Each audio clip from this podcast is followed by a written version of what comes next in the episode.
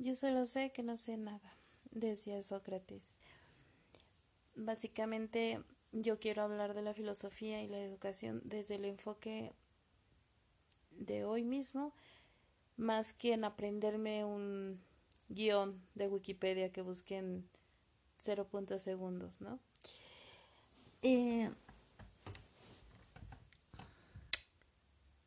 me gusta eh, pensar de alguna manera el cómo se creó, entre paréntesis, la filosofía, porque antes los científicos y los filósofos grandes, inteligentes, ¿no? Por así decirse, eran personas que tenían y, y podían pasarse todo el tiempo pensando el por qué, para qué, ¿no?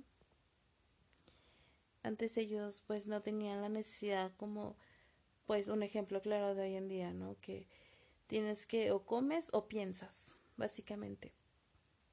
Y es que hoy en día está brutalmente asqueroso el motivo de que presumes el ser ignorante, ¿no? Y claro, todos somos ignorantes en todos los aspectos. Nunca vamos a encontrar una persona que sepa todo lo del mundo, que tenga respuesta de todo, ¿no? Sin embargo, pues es, es algo maravilloso cuando conoces a una persona y por lo menos piensa, ¿no? O reflexiona ante eso. Eh, la filosofía en en la educación pues se está extinguiendo, ¿no? Porque no, no les gusta pensar, no, no, no les nace el que los niños estén reflexionando, solo están queriendo que todo sea repetitivo, que se aprendan el cumpleaños de Benito Juárez, que se aprendan cuándo fue la Constitución, que se aprendan cuándo fue la, el final de la Guerra Fría. Entonces los niños solo se, se lo aprenden, pero no saben por qué, o sea, no saben ni para qué lo están aprendiendo, ni para qué lo van a utilizar. O sea, solamente saben que tienen que aprendérselo, simplemente porque se los están ordenando. Y eso es como que lo más feo en este sentido. Em, para mí la filosofía más que una materia o la madre de todas las ciencias, como lo dice en Internet, en algunos libros, es el poder eh, plantearte a ti mismo, ¿no?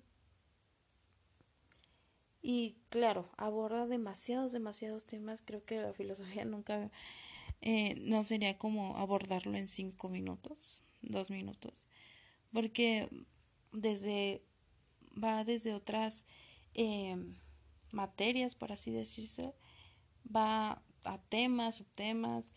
Entonces, en esta mm, ocasión. Claro, aborda demasiados, demasiados temas, creo que me llama la atención que pues la ignorancia se está haciendo más sobrellevada ante las personas, ¿no? Los presumen, presumen básicamente eso y y pues para mí no es algo que me agrade. Apenas, bueno, durante la cuarentena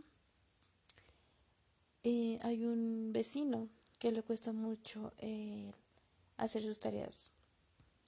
Entonces su mamá a todo mundo le platicaba, o sea, literal, de que le decía a la señora de la verdulería, a la de la tienda, que a, a todos, todos, todos, que su hijo era muy flojo, no quería hacer tarea, que lo iba a mandar a, trabajar a la central de abastos y así, ¿no?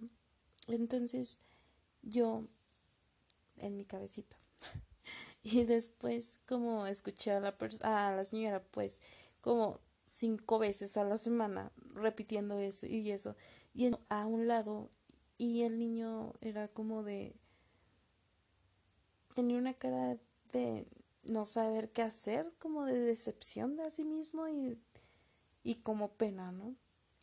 Entonces yo le dije a, la mamá de este niño, pues, que si quería yo le ayudaba a las tareas, porque la mamá se desesperaba mucho en cuestión de que pues no tenía nada que hacer el niño.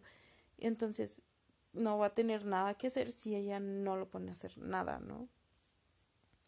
Tan fácil como es comprarle un libro, no sé, para que lo lea, para que coloree, cosas que le nutran y que le sirvan al niño, pero no, o sea, simplemente la señora se quejaba de él o le decía, ve la televisión, ¿no? Y, y cosas y situaciones que ella misma va formando en el niño que no hace que él quiera estudiar. El punto es que la señora me dice, sí, por favor ayúdale a, mi hijo a sus tareas. Y yo, pues sí, claro. El niño empieza a venir a mi casa, diario, diario, a las 2 de la tarde, puntual. Y lo ponía, este niño es de quinto grado, hay que recalcar. Entonces, lo puse a leer, le pregunté cosas de que acababa de leer y claramente no sabía ni cómo ni para qué leyó eso, no supo ni por qué este lo estaba leyendo, ¿no? Entonces le dije cómo se llama la historia y me dijo no sé. Le dije ¿qué personaje hizo esto? No se acordó. Le dije ¿qué pasó aquí? No se acordaba, se quedaba callado. El niño era muy antipático, como que al principio era como que más forzado. Después, conforme fueron pasando los días, eh, el niño mismo se fue como soltando, ¿no? Fue así como que, bueno, pues ya, ya como que ya estaba como en confianza. Y yo le preguntaba, ¿qué, qué, necesitas para poder hacer tus tareas con ánimo? Y el niño me dijo, tener una mamá como tú. Y yo me quedé así con cara de... Mm, eh, y no, no sabía qué hacer. Y yo solo le pregunté, ¿cómo por qué? Y me dice, porque en mi casa todos me gritan, porque nadie me quiere, porque todo lo que hago hago mal.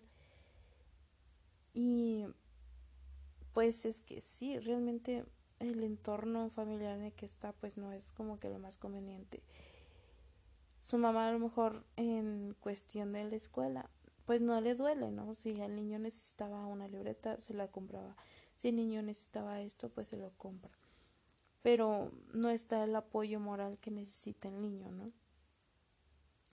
Ahorita el niño pues ya ha tenido un avance y creo que hasta cierto punto es como que una aliviane estar en mi casa conmigo, ¿no?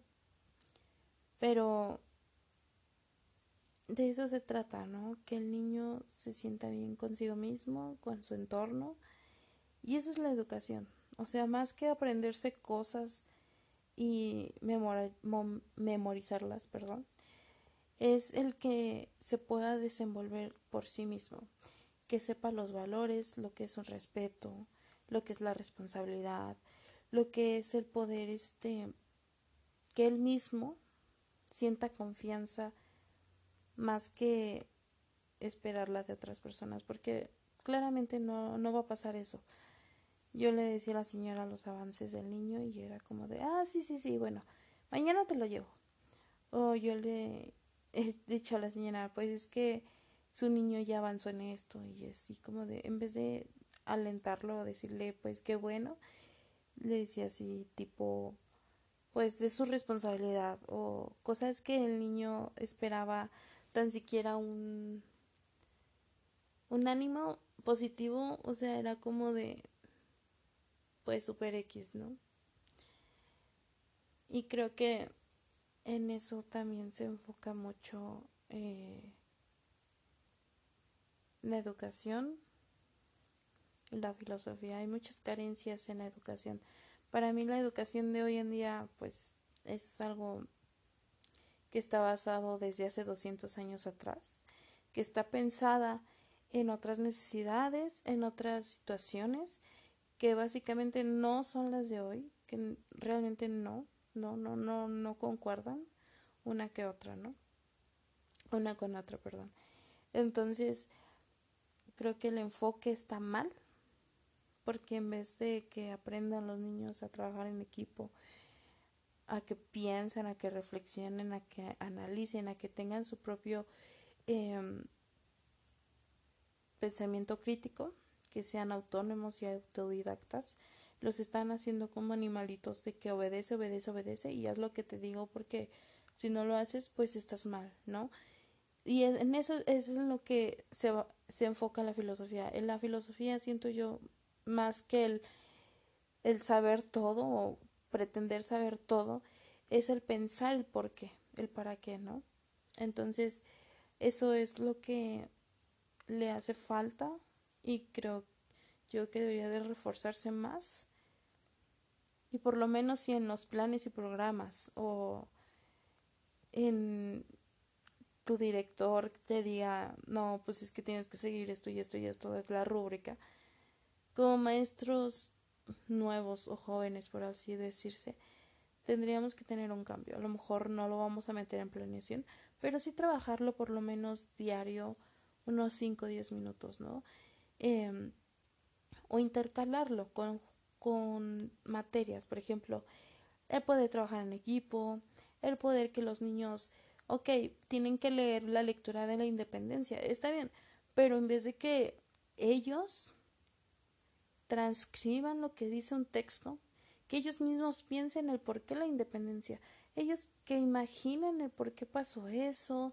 no sé, que lo ilustren, que lo dibujen, que lo actúen, que ellos mismas lo recreen en su mente en vez de nada más transcribirlo sé que es muy difícil porque es demasiado difícil atender a más de 30 niños y en su mayoría sí es escuelas públicas que son de 40, 50, 60 porque es la realidad, ¿no? Es la realidad en México en los salones de clases. Entonces, pero todo se puede con organización y con ganas. Yo en mis en mi servicio, se puede decir, eh, el director habló con nosotras y dijo, me acuerdo perfectamente de sus palabras que decía, ustedes como maestros nuevos piensan y tienen ese entusiasmo de querer cambiar al mundo, pero no es así. Conforme van pasando los años, los padres y los alumnos mismos te van bajando de, de sensibilidad y ganas. Y yo me quedaba pensando, no me quedé pensando como, ¿por qué? O sea, las personas son temporales en cualquier situación. O sea, desde familiar, pareja, amigos, todo son temporales. Entonces, ¿por qué los alumnos no? Pero es aún más feo cuando un alumno te recuerda por ser muy flojo o no querer dar tus clases o porque tienes una integridad socialmente, entre comillas, pues mala, ¿no? O moralmente mala. Pero es maravilloso cuando tú como profesor puedes lo mejor y que tienes esas ganas, esa, esas, esa sed de que aprendan, porque siempre te van a recordar como una persona que los animó, que los quiso, que, que creyó en ellos, ¿no? Entonces, creo que las ganas de un docente deberían de ir más allá de solo ir a las clases y decirles apréndete este texto para el día de mañana o las tablas de multiplicar. O sea, ayudarlos a pensar y el por qué y para qué. O sea, es lo mismo, básicamente lo que he estado diciendo. Yo como estudiante y eh, sí, en formación de de docencia. Creo que eso es el enfoque, el enfoque principal en el que me guiaría para estar dando clases. Que mis alumnos aprendan primero valores, claro, reforzarlos, porque tampoco es como que ser una guardería, ¿no? Porque los padres de hoy en día pues piensan que van a llevarlos a la escuela, a la guardería, ¿no? De que sí, no me importa lo que hagas en la escuela, tú solo ve y voy por ti y así. O sea, no.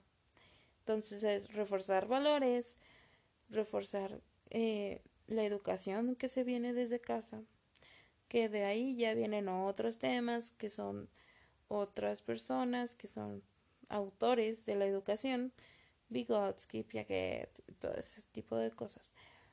Pero, eh, sí, desde el enfoque de la filosofía, para mí la filosofía de la educación viene desde el pensar por qué, para qué, y enseñarle a los niños que sean, pues, la que ya había dicho, que sean autónomos, autodidactas, que sepan el por qué están haciendo las cosas y no que solo lo hagan por hacer. Y bueno, esto es todo, maestro.